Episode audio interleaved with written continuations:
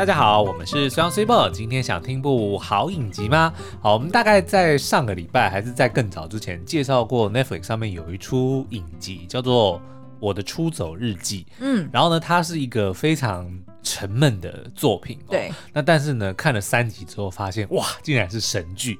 那结果呢？哎，其实 Netflix 同时间另外还有一部也是非常类似的作品，就是你在看前面一两集的时候，会觉得哦，他到底想要干嘛？嗯。然后呢，就是有一点点失去耐心。可是呢，而且因为他角色很多，对。然后，但是呢，同样的大概，但是这个又更好一点，但是大概两集左右，就会觉得哦，好像突然变得非常精彩哦。嗯。所以我们今天要介绍的呢，就是另外一部目前正在跟播中，然后呢，也是我们认为你只要熬过前面小小一部分，就会变成我们现在每周都是迫不及待想要等它更新的神剧哦，叫做《我们的蓝调时光》。哎，为什么你的神剧标准那么容易就给出去啊？为什么？这样我好感觉好像我们的门槛很低哎。我我还讲过哪些神剧？你说？就超多的啊，就就是呃，奥斯卡罗哦，呃，然后天桥上的魔术师 是呃。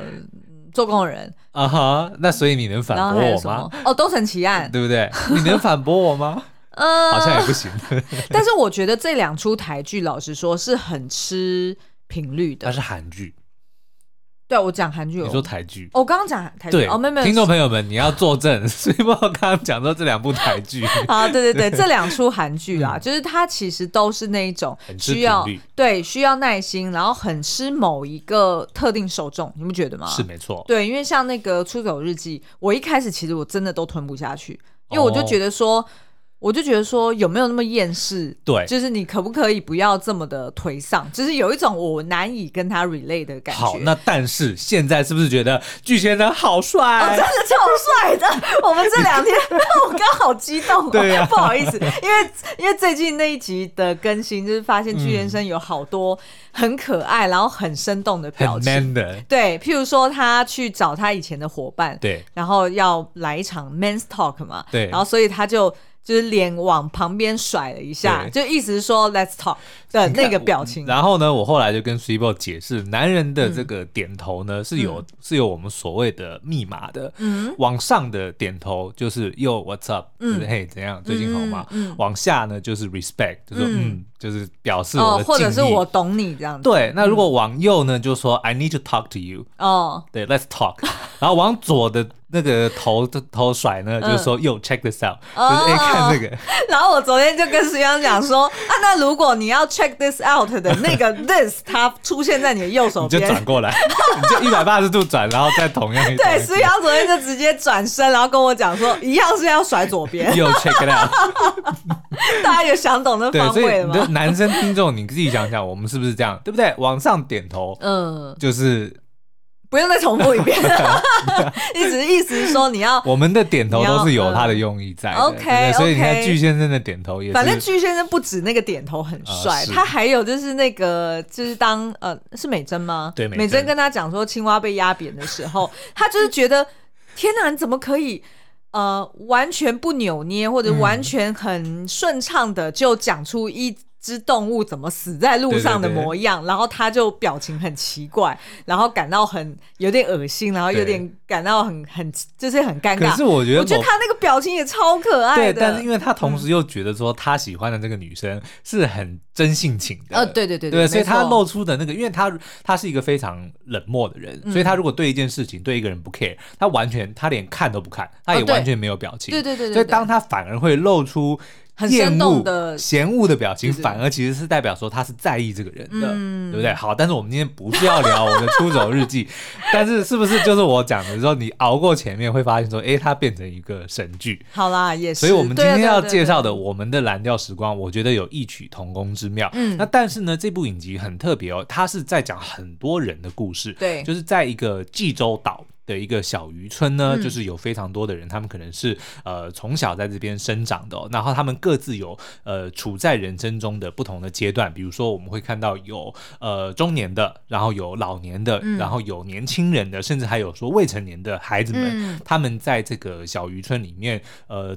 面对人生的时候，不同阶段所遇到的不同的难题。对，然后我觉得蛮特别的是，嗯、他们也会像黄灯华灯初上一样，会有很多的群戏。对，也就是说，你同时可以看到好几对的故事，呃，他可能同时出现在菜市场里面，对，对不对？因为菜市场里面就是有的人是卖小吃的，有人是卖鱼的，嗯、有的人是卖。哎，还有卖什么？哦，就推冰块的，卖冰块的，然后还有卖五卖杂货的。哎，对对对，所以所有 人其实呃有蛮多的蛮多场戏，他们会聚集在同一个点，嗯，然后在那个点里面有不同的人、不同的角色，他们的冲突戏嘛，对，所以就会觉得说，哎，很多时候，即便你觉得每一集它是发散的，它是描述不同组的人的故事，嗯，但是当它一汇流到这个市场里面的时候，又觉得，哎，好像它又形成了一个更大的故事。是是，然后呢，因为它的就是因为分成好几组哦，所以比如说你在前面一两集可能看到某一组的故事，但是到了后面的集数，他们变成配角的时候，你会有一种很妙的感觉。哎，对对对，很妙的感觉。就就等于说，哦，他对他们的故事似乎又延续了，但他完全不需要再多讲。对，他们他们上一个故事发生什么事都不用，他只要透过他们接下来继续的互动，你就大概能够知道说，哦，他们和解了，哦，或者说哦，他们还在还在吵架，或者说之类等等的。我觉得是编剧非常厉害的地方。那但是呢，今天我们想要做的，因为目前它是总共二十集，所以这个比较集数多一点。嗯、然后每周的六日会更新。那我们现在今天是礼拜天的下午，哦，所以我们还没有看到本周日要更新。嗯、然后我们已经迫不及待，呃，应该是第十二，第十二集要更新了。嗯、所以呢，我们。怎么讲？就如果你礼拜一听到，然后如果有就是今天晚上发生了什么新的事情的话，那请 大家多多包涵。好，那我们今天目前为止呢，十二、嗯、集里面出现了五对角色哦，嗯、然后呢，我们今天就会想要浓缩这五个角色里面他们的。透过情境题，对，来跟你解析或者来分享，我们当遇到他们这个人生中的瓶颈的时候，他们是怎么处理的？然后我跟 Super 又会怎么怎么去面对？所以就是有总共有五种情境，我们要不要先把这五种情境念给大家听？要，因为我的标题都下得很早。嗯、情境一：初恋白马王子跟你借两亿，两亿什么呢？两亿元。好，然后第二个情境二，女人啊，不对，你太 太兴奋了。女儿被仇人的儿子搞大了肚子。哎，等一下，女儿被仇人儿子搞大了肚子，所以并不是被仇人搞大肚子，仇人的儿子。好，第三个出现了一个谜团跟魅力都满点的女人，然后这女人如何呢？就是会让你很心动，但是她身上又充满了谜团。哦，对，OK，然后再来呢？未成年，但是却让你的小女友意外怀孕了。嗯，未成年却让你的小女友怀孕哦，意思是说，如果今天你是未成年的一个高中生，你同样你的小女友跟你一样未成年，但是她怀孕了，哦，那该怎么办？这样子是好。最后一个青梅竹马。他再次恢复单身了，就是你曾经非常喜欢的一个对象，一个对象，然后是你的青梅竹马。嗯、那但是后来呢，他当然就是离开你了，然后去成家立业。嗯、那现在呢，当你们步入中年，他又再次恢复单身，哦，你会怎么办？哎、欸，其实他这五个情境啊，呃，除了譬如说两亿这个数字有一点夸张啦，嗯、因为两亿是韩元嘛，对不对？韩元，但是也有好几百万呢、欸。嗯嗯，啊、好，那所以就是除了这一个比较夸张之外。嗯呃，哎，好像每一个都蛮夸张。是是 我本来想要讲说，会不会有哪一个是比较符合，就是正一般人的、一般人的生活里面会出现的情境？呃，我觉得可能有大概也许青梅竹马恢复单身，我觉得这个比较，哦，对对对，比较有可能，因为这比较合理，对不对？但是听众朋友如果比较年轻，可能会没办没办法去想这个，因为他是。我们要那么快就讲后面？哦，不用不用，我只是 我只是要大概 overlook 一下，呃，不是 overlook，我要大概 overview 一下，就是他这五个情境是不是在一般人的生活里面有可能会发生的？嗯、但是这样子看起来好像第五个情境比较有可能，对对不对？其他的四个都是一个比较极端的情况。嗯，那我们就看看，如果你真的是发生这么极端的情况，我跟苏央要来分享一下，我们两个会怎么做，然后再来呢，我们就会分享那剧情里面的角色们他们是怎么怎么。怎么处理的？嗯嗯，好，那我们休息一下哦。欢迎回来。好，那我们第一个情境题呢，就是如果你的初恋白马王子突然出现，跟你借两亿元，你会怎么办？两亿韩元差不多是四百六十万台币。那这个故事里面的角色呢，叫做汉修跟恩喜。汉修呢就是白马王子，那恩喜呢就是我们的这个女主角哦，至少是这这一个故事里面的女主角。那她是在济州岛的一个非常成功的一个鱼贩，她就是从小呢就是很努力的赚钱哦，然后也供她的这个弟弟妹妹去读书，然后呢她也累积了非常多的财富，比如说她有很多的房地产，然后她开了很多家的店。我记得好像一开始在讲说，哦，这个鱼市场这家店也是恩喜的，那家店也是恩喜的，这家店也是恩喜的，嗯，反正他事业做很大。嗯，但是呢，因为他是一个非常朴素的人，所以他也平常也没有什么没有什么特殊的开销。对，然后呢，他就是一直也就单身，也没有也没有什么对象哦，所以呢，他就累积了非常多的财富。那这个。汉修呢，就是这这一次的这三集的男主角呢，他原本在当地以前在这个济州的时候，就算是风云人物，校草，然后呢，就是长得高大挺拔，非常的帅气，哦，就是车胜元，对，车顺元，对，然后呢，这个恩喜小时候就非常的暗恋他，然后他也是他们在某一次也不算意外，反正就是夺走恩喜初吻的人，就是这个汉。嗯汉修对，对，所以他们的确呢，就是算是非常好的朋友啦，嗯、但是并没有发展成爱人的关系。对，所以后来汉修他其实也在首尔就成家立业了。对，然后呢，他就变成了一个算是那个经这什么避险避险经纪人哦。对，反正就是在银行工作啦。嗯、然后呢，他的这个老婆跟女儿呢都在美国，因为他的女儿是算是高尔夫球打得还不错，嗯、所以他就想要去。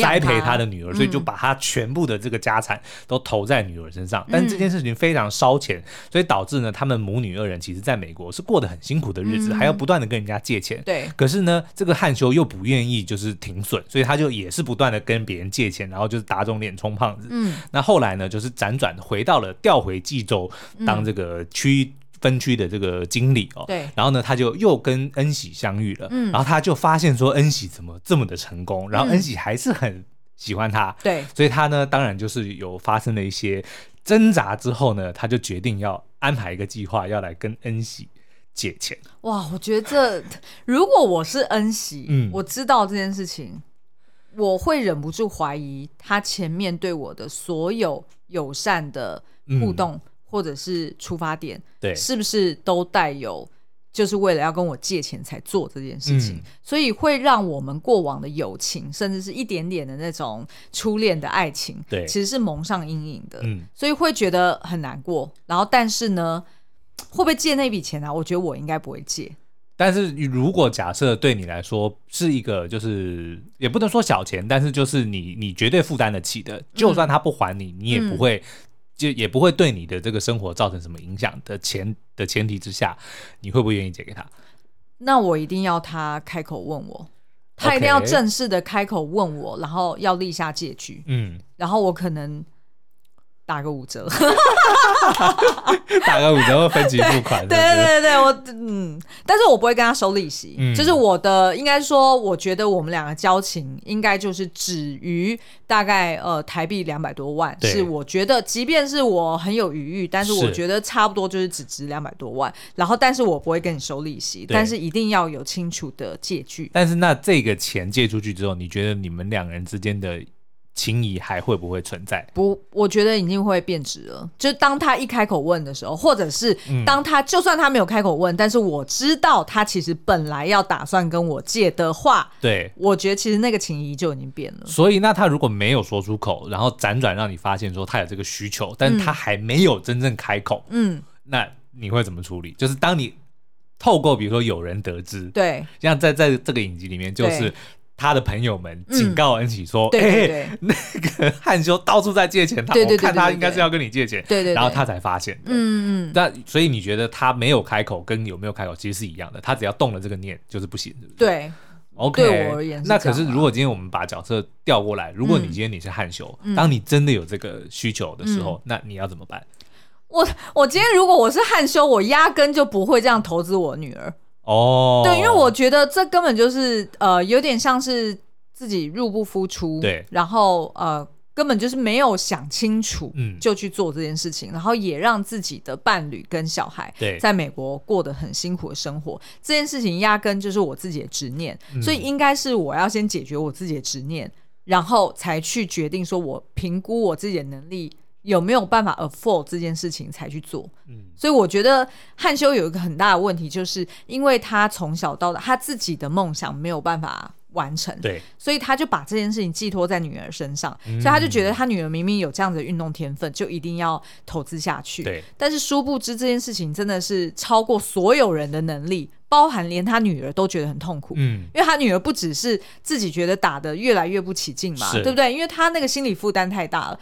二方面又是他跟他妈妈在很孤独的在美国生活，嗯、距离爸爸这么遥远，的确那个心的距离也会越来越远。是，所以我觉得这件事情他不能只是用我自己当初的梦想没有完成，所以我就要我女儿一定要完成她的梦想。嗯。即便那个梦想已经变质了，所以我觉得这某种程度是汉修自己的一个执念呢。好，那我觉得 Sweetbo 就点出了这这个故事汉修跟恩喜的重点哦，嗯、然后我们就会看到在影集里面这个车胜元所饰演的汉修真的是演的、哦、真的超会演，超会演，就是他真的刚刚 Sweetbo 讲的这个呢，完完全全就是汉修的心境哦，他其实也非常的挣扎，嗯、但是他为什么就是不愿意设停损点，然后甚至要去冒险去。危害到他跟恩喜之间的情谊哦，嗯、所以我觉得这个大家在看这部影集的时候，可以好好的关注一下我们这个汉修的心境哦。嗯、好，那再来呢？哦、第二个，女儿被仇人的儿子搞大了肚子，哇，这真是仇上加仇哎、欸。对，好，那我们先来讲呢，这个呃，这两个故事，这两个角色呢，嗯、叫做应权跟浩喜哦。嗯，那这个应权呢是由朴智焕所饰演的，他在当地呢是一个卖血肠的小贩哦。嗯、那可是呢，他在年轻的时候呢，曾经混过黑道，所以在当地呢也算是小有名气的一个人哦。嗯、那可是后来呢，因为他在这个因为。做黑道就难免会有一些仇仇杀事件嘛，就导致了他的母亲因为他而丧命哦，所以他就从此而觉醒。那但是呢，另外一位叫做浩喜呢，是有崔英俊，崔英俊大家一定常常看到他的脸，对。然后呢，他是这个另外一个男主角哦，他是在经营这个。市场里面卖冰的，卖冰块的，因为大家都知道鱼是需要冰块才能保鲜嘛，所以他就专门在那边卖冰块。那他年轻的时候呢，其实原本跟这个应泉是非常好的朋友，他们在学生时代就是兄弟相称，对，然后也一起有非常呃怎么讲革命情感，出生入死多次哦。那但是呢，因为他本人呢就是好赌成性，年轻的时候呢就是把这个家产全部都散尽了，甚至老婆还因此而跑掉，他就只能带着他的女儿英珠哦，就是有点怎么有一餐没一餐的样子。对对对，那他有一次就是不得已，就只好去跟他的应权借钱，然后当场被应权给羞辱。对，就是他应权很，我觉得有点有点过分。他的确，他跑去问他的女儿，嗯，然后说他把钱给他的女儿，然后告诉他说你们是乞丐。对，那个我觉得让让那个好奇真的是从那一刻开始，他完全就戒赌，但是呢，他也就就此跟他原本的好兄弟应权就变成了仇人。可是你知道吗？这件事情在呃影集里面其实也。让让我第三者的我们看了也会觉得，其实应权会那样子说，也是为了他的好兄弟，他刻意讲的这么的刻薄，对，因为他知道他的好兄弟最在意的就是他那个宝贝女儿。当应权他对着他女儿讲说：“你跟叔叔来要钱啊，你说叔叔拜托给我钱。”嗯，然后女儿不懂，他就真的讲出了这句话。这个看在这个浩喜的眼里，才会帮助他大彻大悟，嗯、再也不要再去要。再也不要这样子到处要钱，再也不要这样子赌博哦。所以你的你认为应权其实是是为了好喜好？我觉得他他绝对不是说为了我自己觉得很掐牙，或者是觉得，欸、我觉得不是。我觉得我我的我的 take away 有点不一样，因为我、嗯、那要么就是应权真的太会演，因为我觉得在那个当下，结果就是你讲的结果，就是后来让好奇醒悟，然后就是从此不再赌博。对我觉得这个是误。歪打正着哦，你觉得是歪打正着？我觉得应权一开始并没有这样想，我觉得应权当初就是要羞辱他的兄弟，当然他是因是实在是看不顺眼，实在是看不下去了。但是我不认为他那个时候当下认为我我告我问女儿要女儿跟我开口借钱是这一个 moment 这一件事情就能够打醒他的好兄弟，我不认为。可是我觉得是哎，你知道为什么吗？因为前面一定。就是好奇跟应权一定要过太多次钱是已经要过很多次钱了，一定是。然后应权一定觉得说，我不知道规劝你多久，不管是呃，就是呃，给你吃软的，给你吃硬的，我怎么样讲，好说歹说，你都还是不借。直到今日，你家中没有米了，嗯，然后还把老婆给弄走了，对，那你这时候又要来找我要钱，这真的是有完没完？哦，没有没有，但是你知道，你刚刚讲那个，他那一天一直要到后来，嗯，他们长大之后重新讨论到这件事情，应权才知道当天。就是他老婆跑掉的那一天，他原本不知道这件事情，哦，所以我的意思就是说，其实应权并不知道这件事情对他对好奇的打击有这么大，因为刚好在那一天他的老婆跑了，哦，所以他可能认为说，哦，那一天只是 every other day，对，就只是你平常又来了，对，所以然后只是这一次你抱着女儿来而已，对，所以应权也才莫名其妙，你每次跟我借，我每次这样子羞辱你，你都 OK，对，你都好好的，为什么你这次就跟我翻脸？哦，所以他们才后来为什么在接下来的十几年就是跟仇人一样。Okay, 每次见面就是吵架.每次见面就是吵架。好吧。好，那但是呢，讲完了，但他们两个各自有一个小孩。嗯。这个应权呢，卖血肠的这个黑道小混混的，嗯、也不是小混混，就是这个黑道大哥。对。的儿子呢，叫做阿贤。嗯。然后呢，他是一个就是。大帅哥了，我们待会会介绍他。对，然后呢，这个好奇呢有一个非常漂亮的女儿，嗯、叫做英珠、嗯。那结果呢，因为他们两个刚好住楼上楼下、嗯，所以呢，他们又是从小一起长大的，然后还同班同学，还同班同学，还总是一个考第一，一个另外一个考第二，所以呢，他们就哎暗通款曲就，就就好了。嗯，然后呢 就好了，就就好了。你是在天桥下说书吗？就好了，就好了。两个人就相好了是吗？好，OK。所以当他们就是搞大了这个肚子之后，嗯、其实这这小两口其实他们自己是知道说哇晴天霹雳，对对对，因为事实上他们两个是有避孕的，是，而且他们等于是第一次就中了，对，情何以堪？我只能说年轻人 对真的是比较容易中奖。好，Anyway，但是这个他们是接下来像。嗯后面的故事的主角哦，所以这一个议题呢，我们要讲的就是，如果今天你的宝贝女儿被你的仇人的儿子肚子呃搞大了肚子，对，你会怎么面对这件事情？哇，这件事情的确真的是会，嗯，而且还未成年，对，然后的确是会，的确是一定会冲动的想要。不要这个，不要这个孙子，对，一定会冲动的不想要。嗯，但是至于是真的把他拉着去堕胎呢，还是说要怎么样去咨询，还是 whatever，对，那都在说。但是那你觉得你，但是但是一定会没有办法接受，说怎么会怀的刚刚好就是我仇人的哦。好，那所以你的，嗯，你的最大的点是仇人，也就是说，如果今天不是仇人，如果今天是哦另外一个人，是的。没错，儿子把你的女儿的肚子搞大，你觉得就没那么难过？我觉得没那么难过，但是依旧会对自己的女儿非常的愤怒，因为毕竟她是呃，就是本来期待她有大好的未来嘛，对对对对，所以其实的确本来就会对女儿生气，但是呢，就因为是雪上加霜的原因，嗯，就是因为对方居然那个亲家是我的仇家，哦，那这件事情的确是会。会搅在一起，无法理智上无法切割。OK，嗯，好，那如果今天这个我们我们刚刚讲说女儿呃被仇人的儿子搞大肚子，那今天反过来，嗯，如果你儿子把你仇人的女儿肚子搞大了，哇！我跟你讲哦，做父母的都是这样子，对，一定都是觉得是对方带坏我自己的孩子，即便。这个孩，这即便呢是我的儿子让人家的女儿肚子大了，嗯，我还是会觉得说，那一定就是你女儿勾引我儿子，对，对，对，对吧？我儿子这么乖，对，然后还有我儿子就是明明有大好的将来，结果你看吧，现在要为你而耽误了，是，所以无论如何一定都会先责怪对方，是。所以当那两集我们看到应权跟浩喜两个爸爸，哇塞，直接厮杀起来，嗯，而且是在呃菜市场里面呐，啊，在马路边呐，啊，在甚至回到家，因为他们住楼上楼下。对 对对，每一个场景他们都要对打一番哈、嗯，就是大吼大叫。我其实那两集是我哭的最惨的，是的两集、嗯，就是因为我觉得非常血淋淋的呈现出来，当两个家庭里面没有。母亲的角色，或者是所谓没有一个女性的角色，哦、对，不管是母亲还是是他们的呃奶奶、生活外婆，就是一个母性角色，就是一个母性角色。如果少了一个母性角色，嗯、的确，男人跟男人之间的冲突是非常非常暴力哦，然后非常的非常的对，然后非常的直接，嗯，非常的具有竞争性的，对。对，因为因为那个是很难用。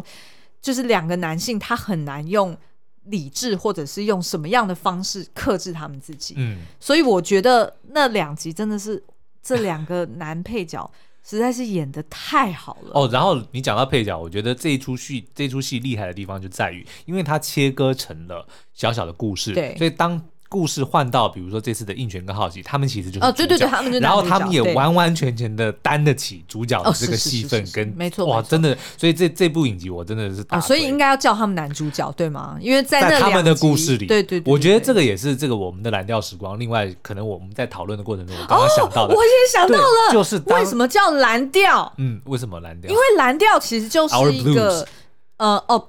不不仅是所谓呃，就是每一段故事主角们他们的悲伤的故事，因为 blue 忧郁对忧郁的故事，嗯，其实我觉得也有，就是蓝调音乐它有那种就是很随性，然后很多意外，很多怎么讲，很多就是即兴演奏，对，或者是很多的这个插曲，对插曲，嗯，所以就是就是很像他们的故事。然后呢，当插曲，当你是。到你故事的时候呢，对对对，你原本是插曲，但是你现在就变成了主调。对，哦，对对对，你不觉得吗？Unagi，什么 Unagi？好，请参考 Friends Unagi。OK，好，好，那再来呢？我们要换到第三个情境题喽。当你的身边原本是一个，当你原本在一个平凡无奇的小镇，嗯，面对的都是一些阿丧的时候，突然出现了一个魅力满点，但是身边好像充满了谜团的女人的时候，嗯、撩了你。不要不要的，你该怎么办呢？好，那你描述一下这个。好，这那这一这个故事呢，叫做音域跟定俊哦。那音域呢，就是我们这一集的女主角哦，她、嗯、是由这个韩志明所饰演的。那韩志明呢，大家可能听到名字会一下想不起来，但是看到脸你已经记得哦。对，对，他就是当年大长今里面旁边的这个。好朋友，嗯，静妃。哦，OK，然后呢，嗯、这个我们的定俊呢，男主角呢是由金宇彬所饰演的，哇，这个也是我我这一我在这一次被他圈粉，我之前都觉得我看他不是这么的顺眼，为什么？我不知道，我就是觉得他，因为他可能他。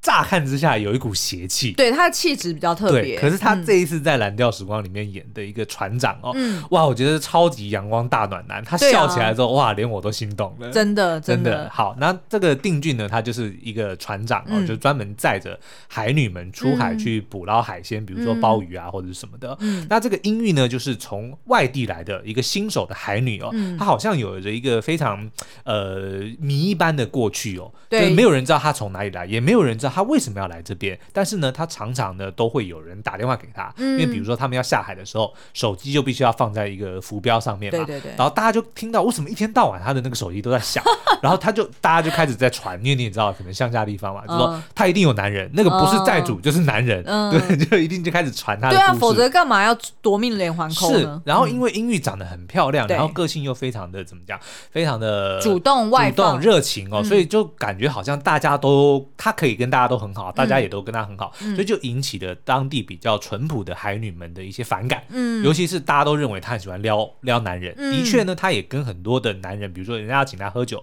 要请他去跳舞，他都直接就接受了，就就就很欣然的就就跟着他们去，所以当然就会让人家认为说她是一个很随便的女人，然后她一定是为了要躲什么见不得人的事情才来到我们淳朴的小镇，然后似乎好像把我们的这个呃济州岛这个地方弄得很乌烟瘴气一样，然后还勾走了我们这个帅气的暖男。船长哦，对对对，所以大家都很讨厌，然后甚至会排挤这个音域。嗯，那但是呢，随着这个剧情发展，我们发现说，哎，这个音域呢，她其实是一个很直率的一个女孩子哦，但是的确有我们不知道的。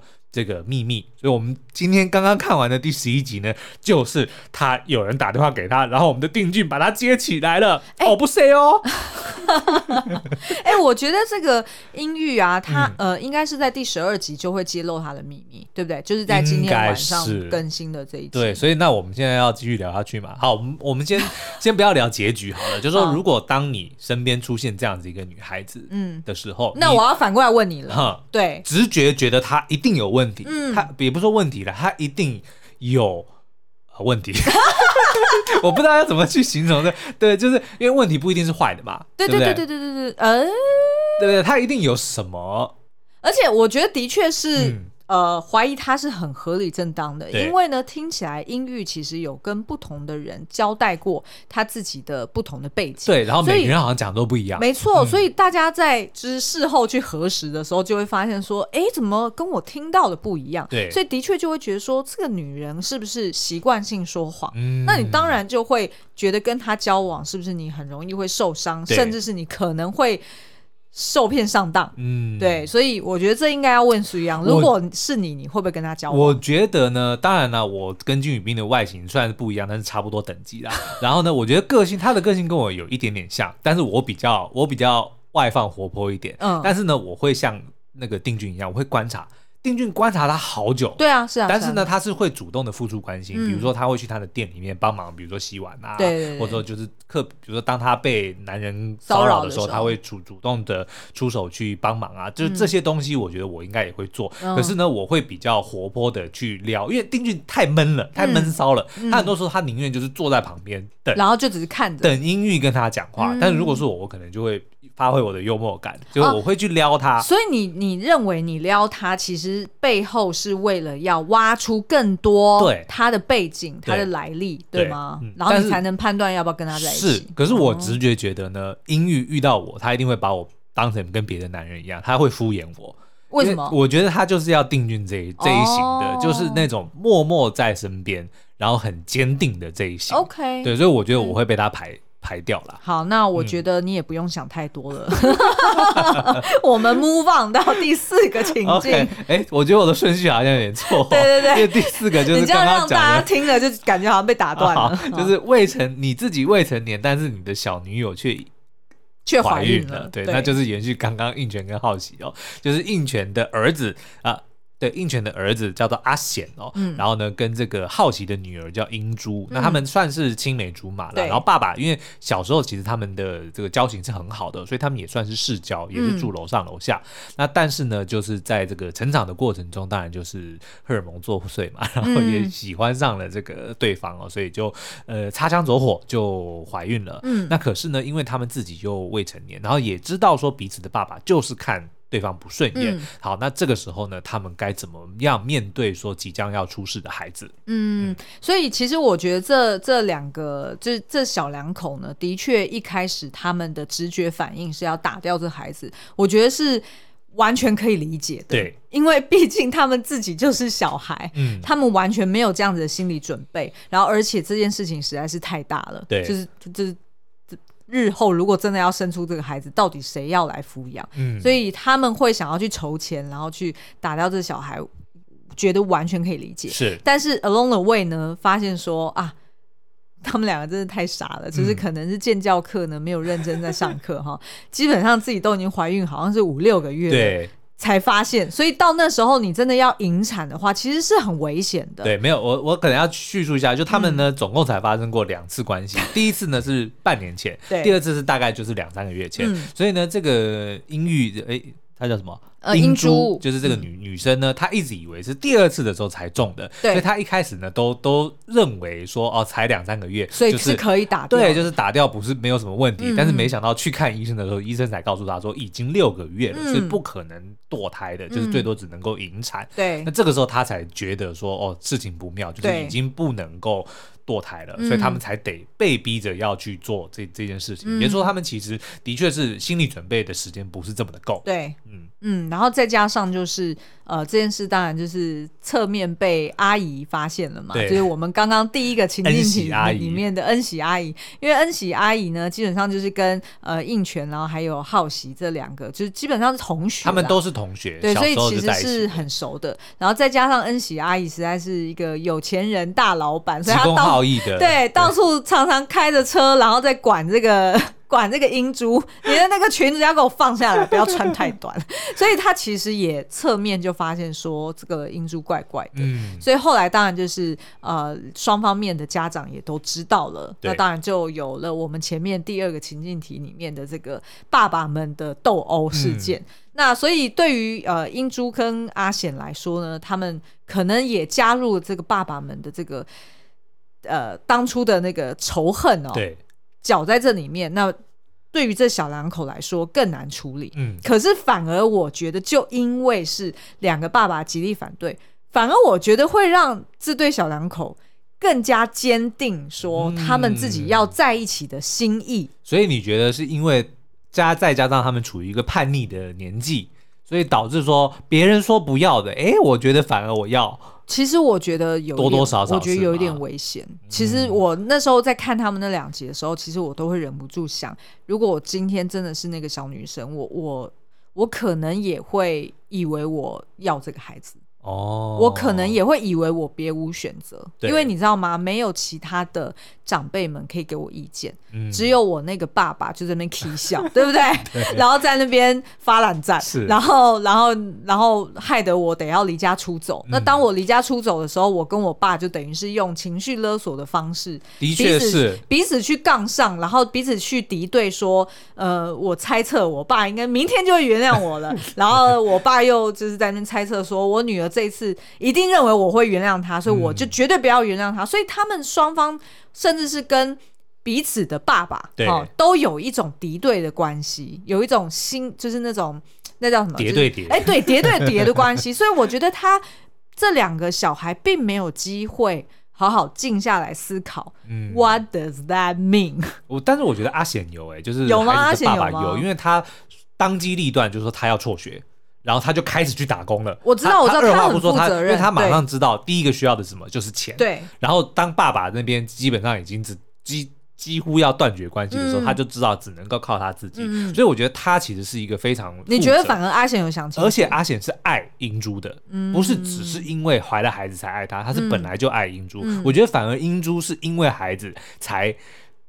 You know，才才表达说他很爱阿显，我自己这样子的感觉啦。但是也许观众朋友，也就是你们你们在看的时候，但是我自己觉得阿显是从头到尾就是非常的确定，他就是要跟英珠在一起。但但是英珠是我觉得有一点点不得已，然后再再再加上他也本来也是喜欢阿显的，对。然后再看到阿显这么的负责任，后这么的有肩膀，对。然后再加上就是他们两个人一起听到婴儿的心跳声，是。我觉得那个的确是。会盖过你的理智的，哦，因为那个那个情绪太冲击，这是一个生命，对，你就知道说它是一个生命，你没有办法把它用一个就是它是你的 liability，它是你的一个负担这件事情去想了，所以我觉得这件事情对他们这小两口来说，日后会很辛苦。是，对，但是呢，我们还是无限祝福他。无限祝福，什么跟什么？好，最后一个情境呢，就是呢，你。无限祝福，为什么不能无限祝福呢？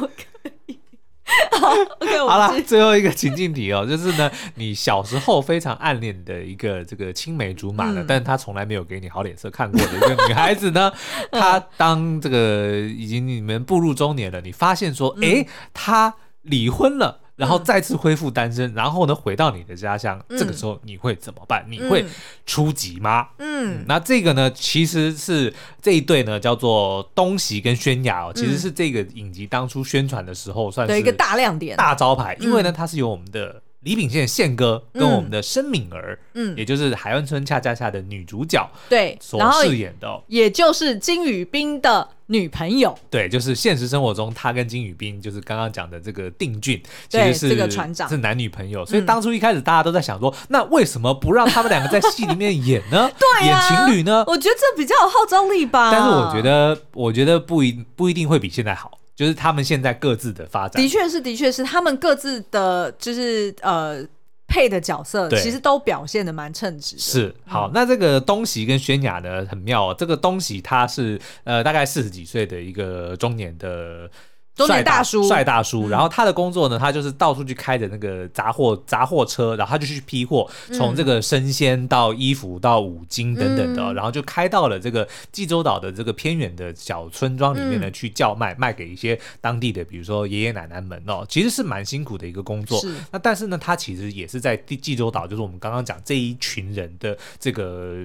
地方出生长大的哦，嗯、但是他跟他妈妈呢有完全不能够化解的心结，嗯、导致他甚至会出言辱骂，当场辱骂他的妈妈，就是不管有多少人在现场，嗯、他就直接会用脏话骂他妈妈的，嗯、就两个人的恨到这种这种这种地步哦。嗯、好，那这个宣雅呢，就是申敏儿所饰演这个角色呢，她是呃曾经在小时候大概国中的时候呢，曾经转学到济州岛、嗯、读过一阵子的书哦，所以在那个时候呢，就跟呃东喜有认识，然后呢东。东喜喜欢他，但是呢，嗯、这个呃，轩雅就当哥哥了，对，就把他当哥哥，然后呢，也没有特别发展出什么样的情感哦。嗯、那但是这个轩雅呢，因为他爸爸是。自杀的，嗯，那所以呢，就在他的这个心中造成了很大的阴影哦，对。导致他长大之后呢，其实就罹患了忧郁症，嗯，所以呢，他即使后来他结婚有了小孩，他在这个忧郁症发作的时候，其实是非常的严重，对导致他后来得要被她老公离婚，然后还失去了孩子的这个监护权。嗯，那在呃这个怎么讲？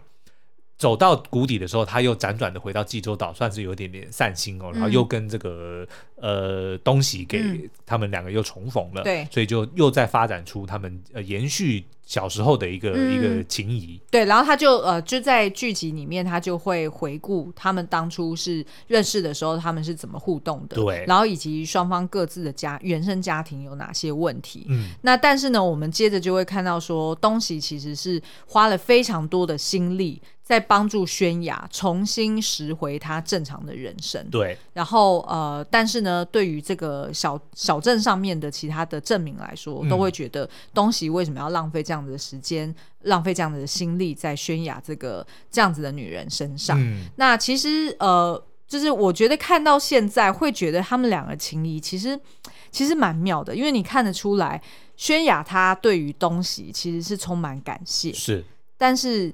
应该是不把他当没有男女之情，对，我觉得应该是没有爱情。嗯，然后但是东西他对宣雅，他还是有一种又有把她当妹妹，但是又有把她当就是女人的这样子的情愫在。嗯、那所以呢，现在最新的状况就是东西他还是回到了济州岛，然后他等于他就用一个等待的心情去期待宣雅他慢慢好起来，甚至是未来争取到儿子的监护权，可以回到济州岛。他甚至是、嗯。抱着这样子的心情去期待着他，是那但是呢，宣雅他比较像是他要靠自己在首尔重新站起来，但是呢，他知道。Always 都会有一个东喜哥哥在等着他，嗯、或者是在守护着他，是所以他们两个就保持着算是远距离恋爱的这样子的感觉啦。对，然后但是又、嗯、又没有说抱持着期待说哦，他们日后一定会在一起。对对对对，就是、并没有设任何前提。对，然后呢，嗯、我觉得他们因为其实彼此他们原本都各自有非常强烈的一个。呃，心结跟障碍就是面对自己的过去，哦嗯，对对。但是我觉得他们两个在相遇之后呢，虽然没有暂时没有马上立马发展出这个恋爱的感觉，嗯，可是他们都 realize 到一点，就是说他们必须要先把自己顾好，嗯，他们要先让自己。状态好了，对，然后他们才有可能去追寻彼此或者说在一起的这个幸福。嗯、所以目前现在，我觉得我我看这一对，我最喜欢的就是，尤其是东喜是怎么样去面对宣雅，因为刚刚讲说这个宣雅其实是有精神疾病的，然后我们也在近年看到很多精神疾病相关的影视作品，嗯、对对。然后我觉得这一次看到的，尤其是他又把这个又又有一点点怎么讲浪漫的元素在里面，嗯、就会发现他是用一个很特殊的方法去来。来处理这一个议题，嗯、我我认为是蛮耳目一新的。嗯、然后再加上李秉宪，大家都知道他本来就是一个影帝级的人物，可是这一次呢，我从来没有看过他的表演，哇，是以他演出一个非常粗鲁、非常粗俗，对，但是却又心思细腻的一个中年大叔，嗯，演的超好，真的是收放自如哎、欸。对，但我觉得那个申敏儿在他旁边并没有输掉，并没有，其实是很厉害，因为完完全全你不会想到。牙医，对，你完全不会想到牙医。嗯，然后就会觉得好可惜哦，为什么在这出影集里面没有办法让牙医的这个角色发挥他那个撒娇可爱？对对对，然后跟他的这个就是男朋友，真实世界中的男朋友可以对戏，就觉得很可惜啦。别急，现在才十二集，总共二十集，所以还有八集。哦，对，也许不知道后面会怎么样。我觉得应该还会再出现啦。哦，OK，好哦，所以呢，这个就是，但是你还没有问我这一题啊，所以就是如果你会你会出手吗？就当你遇见一个，就是你曾经。暗恋过的人，我我觉得我如果是东西啊，我的确我会做出跟他一样的决定、对，就是还是会呃尊重宣雅，他认为他要在首尔工作，对，所以先养活自己，确保了自己的这个呃物质生活无虞之后，对，然后再去进一步的呃争取他的儿子的监护权。所以在这一段期间之内，我的确会等待他，因为反正。以往我也都这样过过来了呀，的确，他后来就是有、嗯、有讲说，反正我每天过日子、嗯、都是一样的，也是一样的。但是我现在呢，因为心里有个人了，有个盼望的时候，我会心里暖暖的。对，嗯、然后再加上因为刚好这个宣雅他自己以前旧家也装修好了，然后东西也可以搬进去住。哎，也挺好的呀，他也会觉得，哎，他自己好像慢慢的安定下来了。对，那我觉得反而对于东西来说，他的确要先解决他跟他妈妈的问题。嗯、那他妈妈的这个故事呢，接下来应该就会是这个嗯，会是重点。对对对对，嗯、会揭露说为什么妈妈为什么他这么恨他妈妈？对，然后以及他妈妈为什么看起来好像很冷漠，是但是事实上是不是有什么不为人知的秘密？嗯，好哦，所以这个就是我们最近正在。大推，哎，怎么讲？我们正正在紧追的一部我们大推的影集哦，嗯、我的蓝调时光推荐给大家。那因为播到一半嘛，然后后续呢，当然还会有更多的剧情，甚至还会有新的角色出现，嗯、所以呢，也请敬请期待，我们再次会再聊更多的内容。